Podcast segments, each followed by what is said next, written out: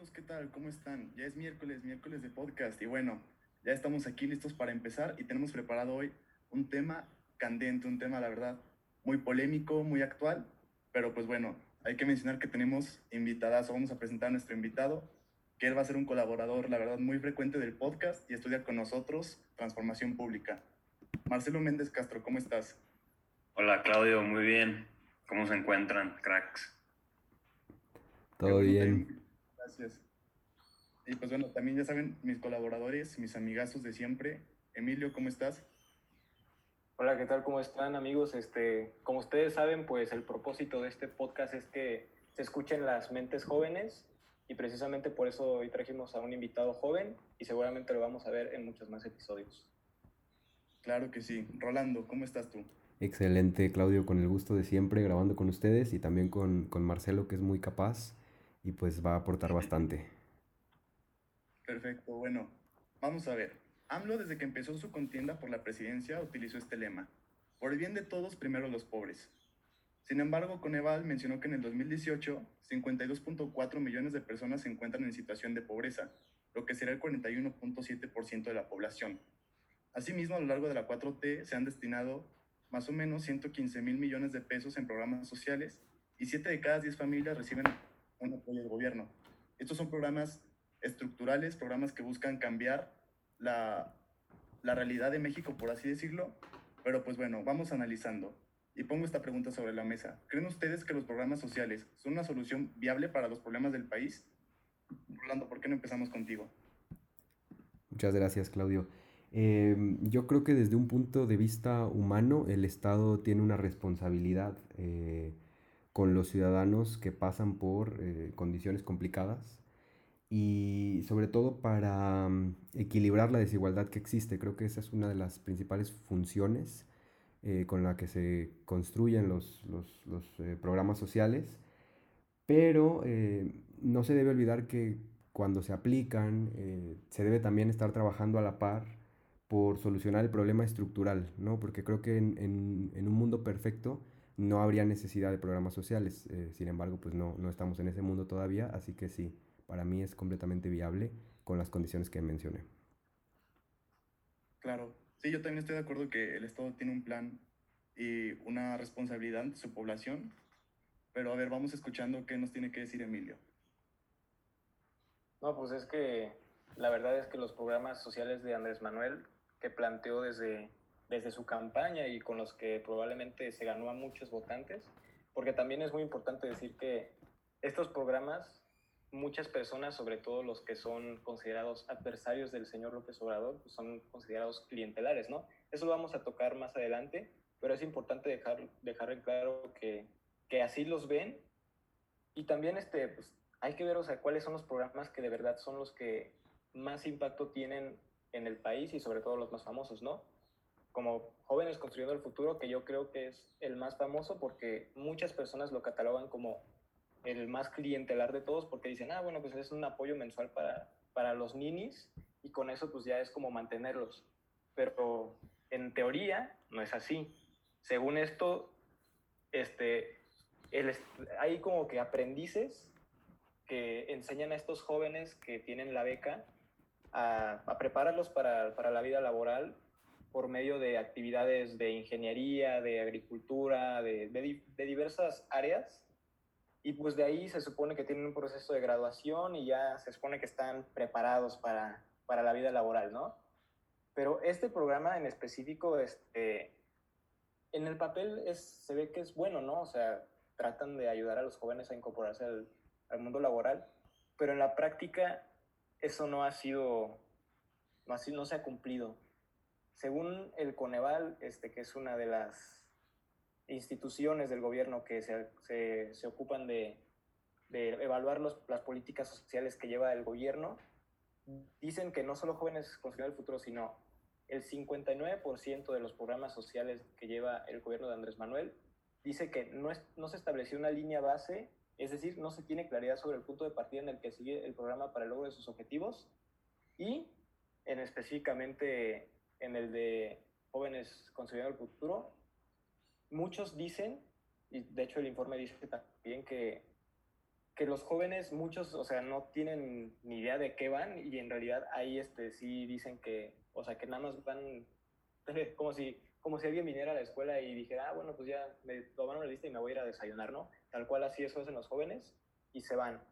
Entonces ahí es donde yo considero que se empieza a ver el tinte asistencialista y por el cual este programa sobre todo ha tenido muchos, muchos fallos. Sí, es que nadie puede estar realmente en contra de los objetivos de los programas, que son vivienda, seguridad, mayor consumo. Todos son muy buenos. Es el mecanismo, me parece, en el que todos estamos encontrando como alguna aspereza ahí o algo que no va a funcionar. Marcelo, ¿tú qué opinas?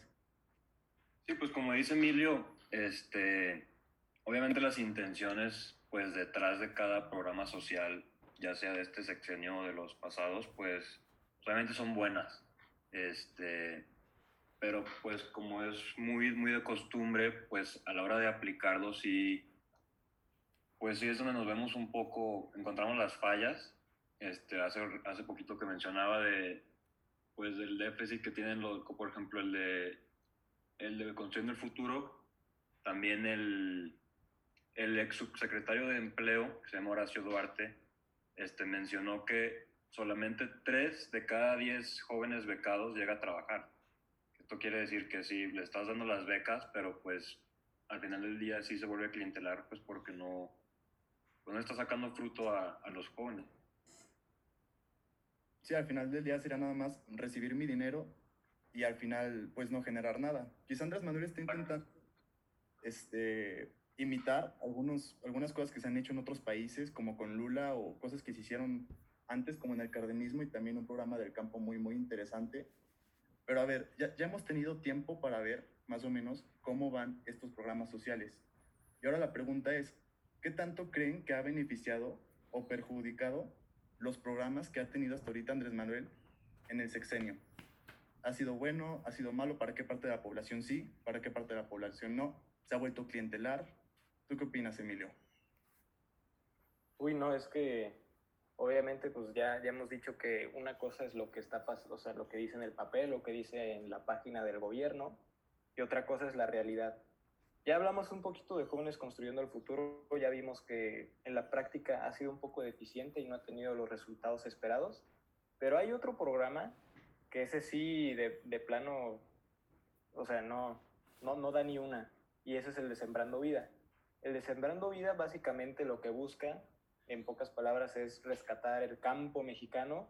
Y a este, obviamente, como el de Jóvenes Construyendo el Futuro, se le da un apoyo de, 5, de 5 mil pesos mensuales a los agricultores para que puedan este, plantar este, diversas plantaciones, vale la redundancia. Y se supone que aparte de que se están plantando árboles maderables y que tienen muchos frutos, también se busca recuperar un millón de hectáreas en el país. Y es muy curioso porque este programa está pero de la patada porque no solo no se ha logrado el objetivo, también hay mucha corrupción. De principio, en el primer año de ejecución, tan solo se sembró el 14% de lo planeado, o sea, 80 millones de plantas provenientes de viveros, de las 575, de los 575 millones previstos para, para 570 mil hectáreas. Y de lo plantado, 50, solo el 50% sobrevivió. Entonces, eso para mí denota que hace falta mucha planeación y también como que los que se encargan de este programa no tienen mucha idea de lo que es este, la ingeniería agrónoma y cómo cuidar plantas y el, el, tipo de suelo que tienen que salir y así. Entonces, esa es una parte. Y la otra es que muchos, este, muchas personas que han recibido el apoyo de Sembrando Vida han mencionado que desafortunadamente las personas, los, los que son como supervisores, les han pedido moches. Esto quiere decir que de su apoyo les piden como un derecho de renta, se podría decir así, y pues no, no les dan el apoyo completo y aparte pues muestra que hay corrupción, ¿no? Y así hay muchas historias, pero obviamente mis compañeros tienen más que mencionar al respecto, ¿no? Claro, sí, este, yo digo, ahorita leí, este, deja tú de los moches, también hay corrupción en ese programa porque varios de los que están inscritos ni siquiera han recibido el apoyo. Están haciendo su chamba, pero, pero pues ni se están viendo beneficiados por, por el programa. Sí, exacto. Es como cuando Andrés Manuel fue a Tabasco y hizo la mañanera, ya le preguntó a la gente que se había recibido los apoyos. Les dijo, ¿se está dando dinero o no? Y todos le empezaron a contestar, no. Y pues bueno, obviamente ve de ahí enojadísimo, porque por más que una persona quiera recibir el apoyo y pueda ayudar, al final la misma estructura de la corrupción que no se ha acabado se va a quedar con ese dinero. Exacto. Y fíjate que un, un tema también de Andrés Manuel es que creo que todas sus intenciones, igual menos, igual y cuando entró y en campaña, eran buenas, pero como que cuando se le empezó a salir de las manos a lo largo de los últimos dos años, pues como que a base de la corrupción que no tenía planeada, pues igual también se han manchado muchísimos de sus programas, este, pues no tienen pues la buena prensa que él esperaba que pudiesen tener. Y una cosa que yo... que... Otro problema. Yo quería comentar, eh, Emilio, que, que, o sea, probablemente las áreas en, en, las que trabaja AMLO, sobre todo por lo que dijo ahorita Marcelo, no es muy difícil hacer el análisis de lo que necesita México, pero la ejecución eh, es complicada. Entonces, el, este gobierno, la 4T, no ha entendido que donde tienen que cambiar los procesos es en esto de la ejecución de estos programas sociales, porque si no se van a encontrar con las mismas trabas que todas las administraciones anteriores. Entonces, pues e, eso es muy importante tenerlo en cuenta. No, ¿Cuál es el principal problema de eso? Perdón, Claudio. Que cuando los periodistas, cuando los expertos cuestionan este tipo de manejos y de cómo se ha llevado a cabo esta gama de programas sociales que tiene el gobierno, o el presidente o sus, o sus secretarios siempre contestan de mala gana y, este, y ahora sí que tratan de anular esta, este cuestionamiento que está fundamentado con argumentos que en realidad no están fundamentados, tan solo pueden ir a ver una mañanera de Andrés Manuel y les prometo que no van a encontrar ni un solo dato tangible y verídico de lo que ha sido su administración. Entonces, si no se acepta la retroalimentación, que es muy válida, sobre todo la del Coneval, que su trabajo es hacer eso, pues nunca vamos a avanzar y probablemente estos proyectos de programas sociales, en vez de perjudicar, que ya digo, en vez de beneficiar, van a, van a perjudicar más de lo que están haciendo. No, es que aparte, sabes que Emilio, o sea, México tuvo una gran, gran ventaja que ningún país latinoamericano casi tuvo, y es que nosotros estamos llegando a este proceso de un gobierno de supuesta izquierda después de la gran parte de América del Sur especialmente y, de Centroamérica. Por ejemplo, Lula en Brasil, que fue presidente del 2003 al 2011, ya había implementado modelos de este tipo y que eran, de alguna forma también se les clasificó de asistencialistas, de clientelares. Sin embargo, fueron proyectos que en su momento, con sus condiciones, llevaron al país este, a un nivel económico nunca antes visto. Salieron 30 millones de brasileños de la pobreza, por ejemplo. Y con el programa Bolsa Familia, millones de estudiantes y de, y de hijos de familias de bajos recursos pudieron asistir a la escuela. Este, por ejemplo, las familias que reciben entre 77 y 154 reales se les daba una ayuda. Y fue exitosísimo. En el 2003 había 16 millones de personas y 10 años después, en el 2013, cuando Lula se fue y Dilma empezaba, hubo ya 55 millones de personas inscritas en el programa.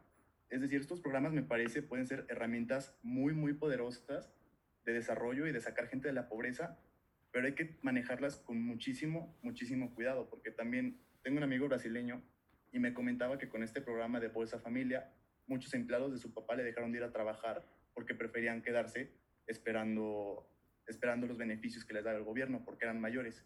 Y no sé si México haya anotado o tenga bien leído lo que pasó en todos estos países que ya intentaron y que, pues bueno, de alguna forma tuvieron un éxito relativo, cosas muy negativas por un lado y cosas positivas por otro lado, pues lo podemos ver. Lula ya ni siquiera está, está de presidente.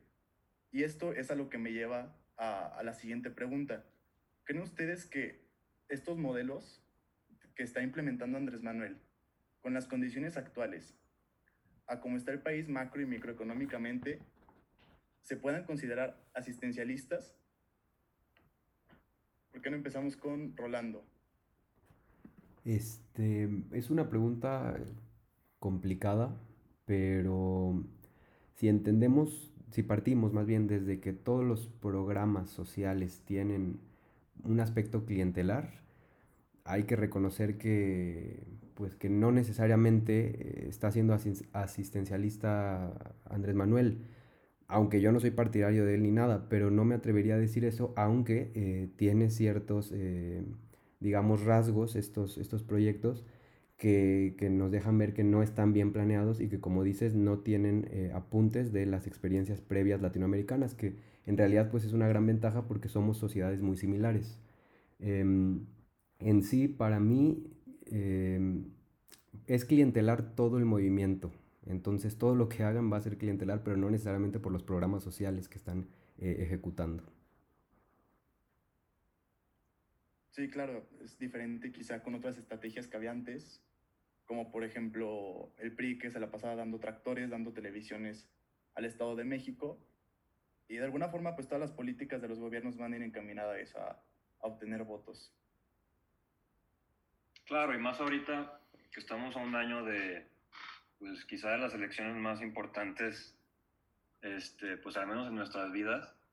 Este, estoy leyendo ahorita que de hecho para el paquete económico del próximo año este, va a haber una prioridad hacia los programas sociales. Entonces, pues igual y de mala, de mala forma me da una idea de que lo único que quiere AMLO ahorita igual es ya dejar de lado que sean exitosos o no los programas y más el, el como dices, hablando de conseguir este, votos. Sí, por supuesto, porque... Por, bueno, si quieres, Emilio, si quieres comentar algo más para y ya después cierro con esto. Ah, es, este, lo, lo, único que yo quería decir es que obviamente ya dejamos en claro que en el papel los programas no son clientelares, pero también hay que decir una cosa muy importante, y es algo que había mencionado al principio.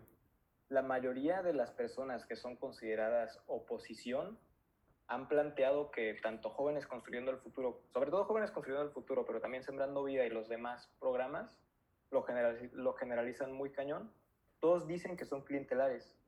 Y de hecho yo, este, antes de que, de que no estuviera bien informado de qué se trataban bien, sí decía, no, no manches, pues sí, Jóvenes Construyendo el Futuro, pues es nada más una, una beca y hace que los minis no quieran progresar y se queden ahí tumbados sabiendo que van a recibir sus 3 mil pesos mensuales pero no, pues ya vimos que en realidad buscan impulsarlos al mercado laboral, al igual que Sembrando Vida, que no les dan dinero de gratis, o sea, buscan que, que aprovechen ese dinero para mejorar sus condiciones tanto de vida como laborales.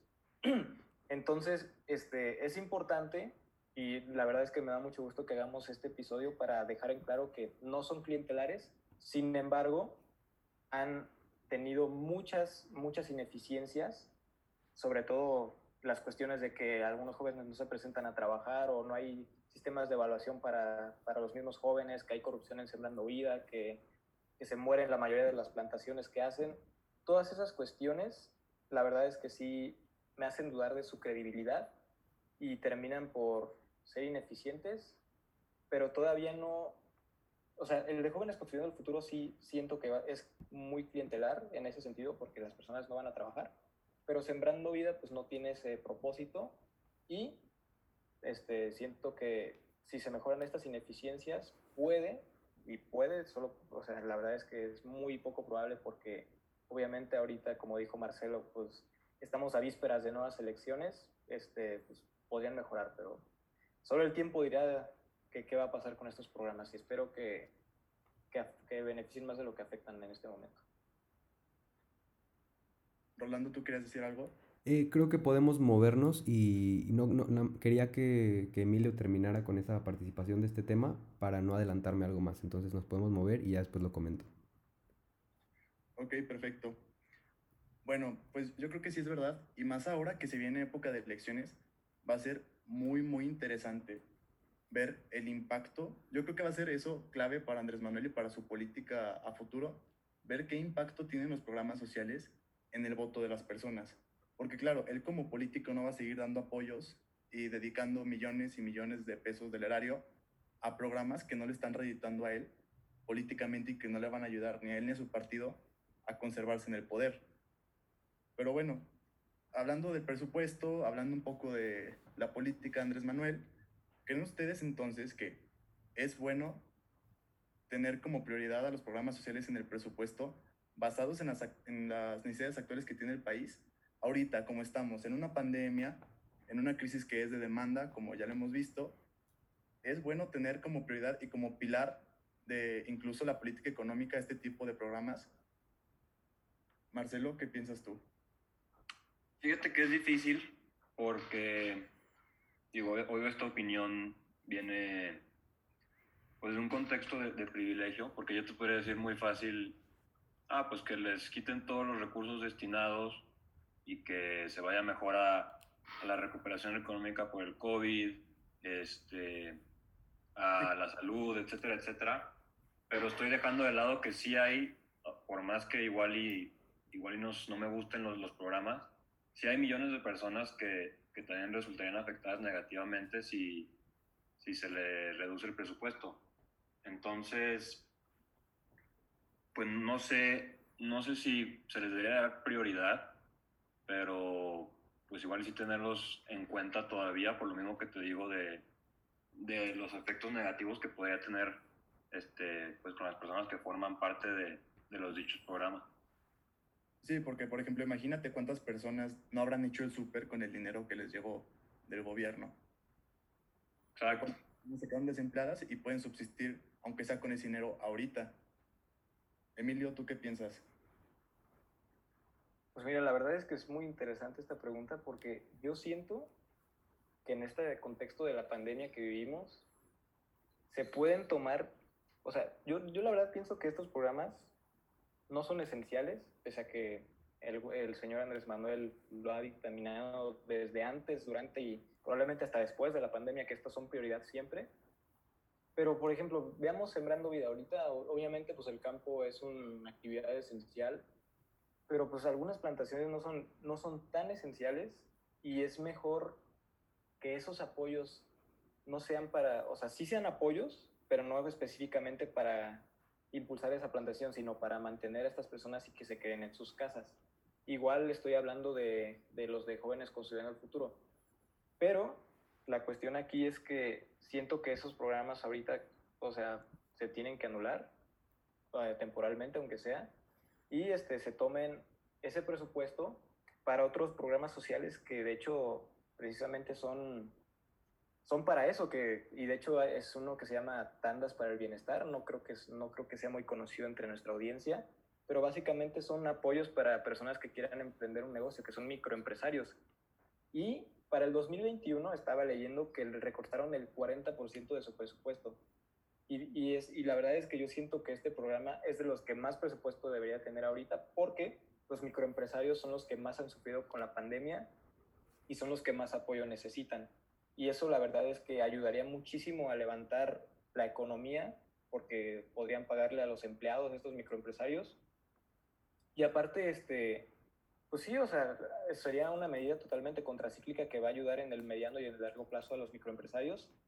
Y este, obviamente se ha visto la estadística y se sabe que el gobierno ha tenido un mal manejo tanto económico como en el sector salud en cuestiones del COVID pero si le, si le hubieran dado más presupuesto a estas tandas del bienestar, yo siento que la, la situación podría cambiar de una manera positiva, porque aparte hay que tomar en cuenta que el INEGI hizo un estudio en el que se concluyó que solo el 7% de las empresas en el país recibieron un tipo de apoyo. Así que yo siento que hay que sentar las prioridades en, este, en cuanto a programas sociales y enfocarles el mayor presupuesto posible a estos programas. O sea, ¿tú crees que no se deben cancelar todos de tajo pero sí que exista no, una no, de tajo, no. a los programas que han funcionado más y que han dado resultados. Exactamente, por ejemplo, el de Sembrando Vida, yo siento que ahorita sí se podría posponer completamente para darle más presupuesto a este tandas de bienestar, porque como ya lo dije, pues trae más beneficios. Hay algo que me resulta muy interesante de eso, pero si quieres ahorita lo tocamos para que Rolando diga su opinión. Muchas gracias, Claudio. Justamente sobre esto era mi comentario anterior, así que qué bueno que esperé. Eh, me gusta la sugerencia que da Emilio bastante sobre la distribución de, del presupuesto, porque ya dijimos al inicio eh, que nos, nos, parecía bien que hubiera un presupuesto, por lo menos tú y yo, Claudio, un presupuesto para los programas sociales a nivel eh, federal. Y concuerdo también con, con, Marcelo, o sea, es un asunto bastante complicado. Y aquí va mi, mi aporte de internacionalista. Este, con la recuperación económica que se viene por el, por el COVID-19, este, a mí me parece que el panorama se ve más, eh, pues difícil por el hecho de que Andrés Manuel sigue sin entender, ahora sí que en palabras de Ricardo Anaya, que acaba de volver a la esfera política, eh, Andrés Manuel no entiende el mundo. Y el crecimiento económico, en este caso necesario para la recuperación, eh, tiene que ver con factores externos. Entonces siento que el manejo que, le va a dar la 4T a los recursos en una época tan pues convulsa, mm, no sé, me, me, preocupa bastante. Creo que hay algunas cosas que dejan más tranquilos, como el hecho de que la 4T sí ha sido exitosa en, en aumentar la recaudación fiscal y la relación que tiene, que tiene AMLO con, con Donald Trump. Pero sí es este no sé, es algo que es difícil de, de ver y, y, por ende de, de, dar una respuesta sobre cómo debe estar el dinero ahora en, en esta época post pandemia para todo este tipo de programas sociales. Y por eso quizá la, la solución que daba Emilio es la, la más efectiva, ayudar a, a las pequeñas empresas que, que, al final del día están haciendo el grueso de la economía. Sí, estoy totalmente de acuerdo. Aparte, nada más se tienen registrados como 356 mil créditos para negocios familiares, que es muy, muy, muy poco. Y en cuestión de materia económica, pues el Banco de México no puede encargarse de dar todos los créditos que en, su caso eran necesarios. Comprendo que México no puede dar créditos como lo podría hacer Alemania, como lo podría hacer Estados Unidos, pero quizá sí se pudo haber hecho mucho más por los empresarios mexicanos. Y en cuanto a la reestructuración, yo tengo, la verdad estoy de acuerdo en que se reestructure. Creo que es una buena idea la verdad, hasta deberíamos de mandar al Congreso Millo. sí, pero ya es demasiado tarde, pues ya sacaron el paquete económico. Sí, con sus reglas y todo, sí. Un poquito tarde para el episodio. Pero ¿sabes qué es lo que me preocupa? Que siento yo que el programa Sembrando Vida es el único programa de Andrés Manuel que se preocupa algo por el medio ambiente. Y de no estar ese programa, no sé dónde quedaría la gestión ambiental en esto. Porque pues nosotros, ya lo vimos, nos está invirtiendo en energías renovables, nos está este, dando prioridad a las reservas forestales, nos están cuidando los recursos, se está explotando, están contaminando. Y ese sería yo el único comentario que tenía que te iba a decir acerca de, de cancelar ese programa, pero si no ha sido eficiente, quizás la mejor opción económicamente ahora sería lo que tú dices, Emilio. Sí, es lo que, este, así rápido te voy a decir que hasta ahorita, pues, en materia de protección al medio ambiente, también este programa se ha quedado muy corto porque, como te dije, solo el 50% de los árboles que se han plantado pues han sobrevivido, los demás obviamente pues se fueron bye bye. Entonces eso dice mucho de que obviamente esta administración Sembrando Vida pues no tiene los suficientes conocimientos para poder de verdad llevar una política ambiental en este programa y pues está reflejando los resultados. Entonces, antes que, que dejarlo, pues yo siento que también se tiene que reestructurar porque si los resultados dicen que no se ha hecho una recuperación importante en la plantación y reforestación de México, pues algo de estar mal, ¿no? Sí, claro. Y a ver, hay una pregunta para nuestro invitado. Marcelo, a ver, si tú fueras el presidente de México en este momento, ¿implementarías los mismos programas sociales que Andrés Manuel en su administración o qué eres diferente? No, creo que sí los, los cambiaría. De hecho, antes del, del podcast, pues estaba haciendo mi investigación y me encontré con un, con un artículo de Erendira Yaretni Mendoza, de la expansión, que dice que en vez de seguir con estos programas sociales, se tienen que reformar para, para enseñarle a la gente a poder salir adelante. Y usa la frase de, este, déjame te la busco, ah, el proverbio chino que dice, regala un pescado a un hombre y le darás alimento para un día, enséñale a pescar lo alimentarás para el resto de su vida. ¿Qué quiere decir esto? Que, por ejemplo, con este, jóvenes construyendo el futuro, pues les vas a estar dando las becas, este, y, si no van a estar yendo a trabajar, pues simplemente les estás dando, como dice el proverbio, pues un pescado. Pero si reformas el programa y, y realmente lo enforzas para que las compañías los contraten y les enseñen de, de veras, pues los estás enseñando a pescar y, y, ojalá que pudiesen salir adelante y alimentarlos, como dice el proverbio, pues para el resto de su vida. Sí, que es un poco que sean menos asistencialistas, que sean un poco más, como se me ocurre, los programas cardenistas de apoyo social, de apoyo al campo, donde el estudiante terminaba la carrera pagada por el gobierno y se iba después a trabajar y a producir realmente, no solo a recibir dinero, con los campesinos Y con eso el campo mexicano, la verdad que salió adelante y tiene consecuencias que incluso hasta hoy en día siguen permeando en la sociedad mexicana y en la estructura este, campesina mexicana. Claro, y creo que lo, lo más crucial de estos programas es hacer que la gente realmente trabaje por la beca y que no sienta que, que el gobierno nada más se, la, se las está regalando. Sí, que no sea dinero fácil, porque si no va a ser un tema electoral, va a ser un tema asistencialista.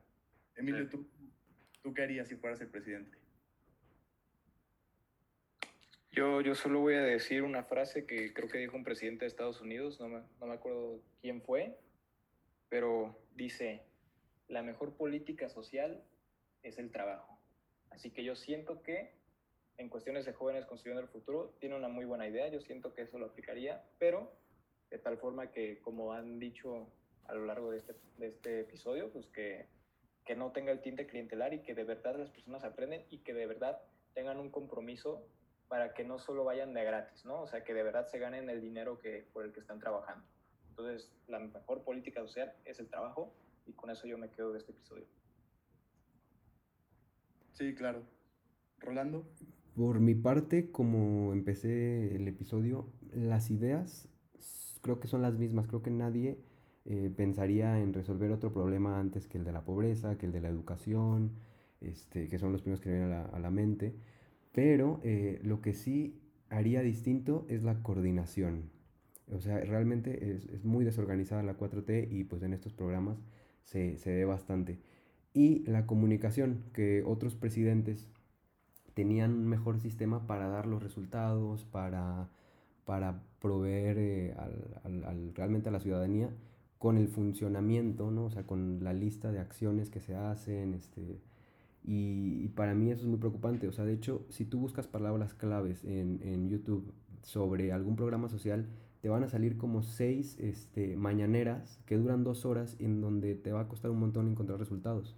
Y pues yo creo que esa es la, la 4T, ¿no? Bastante, pues sí, no, no tiene la capacidad de expresar sus eh, logros y estoy haciendo unas comillas aquí mientras hablo.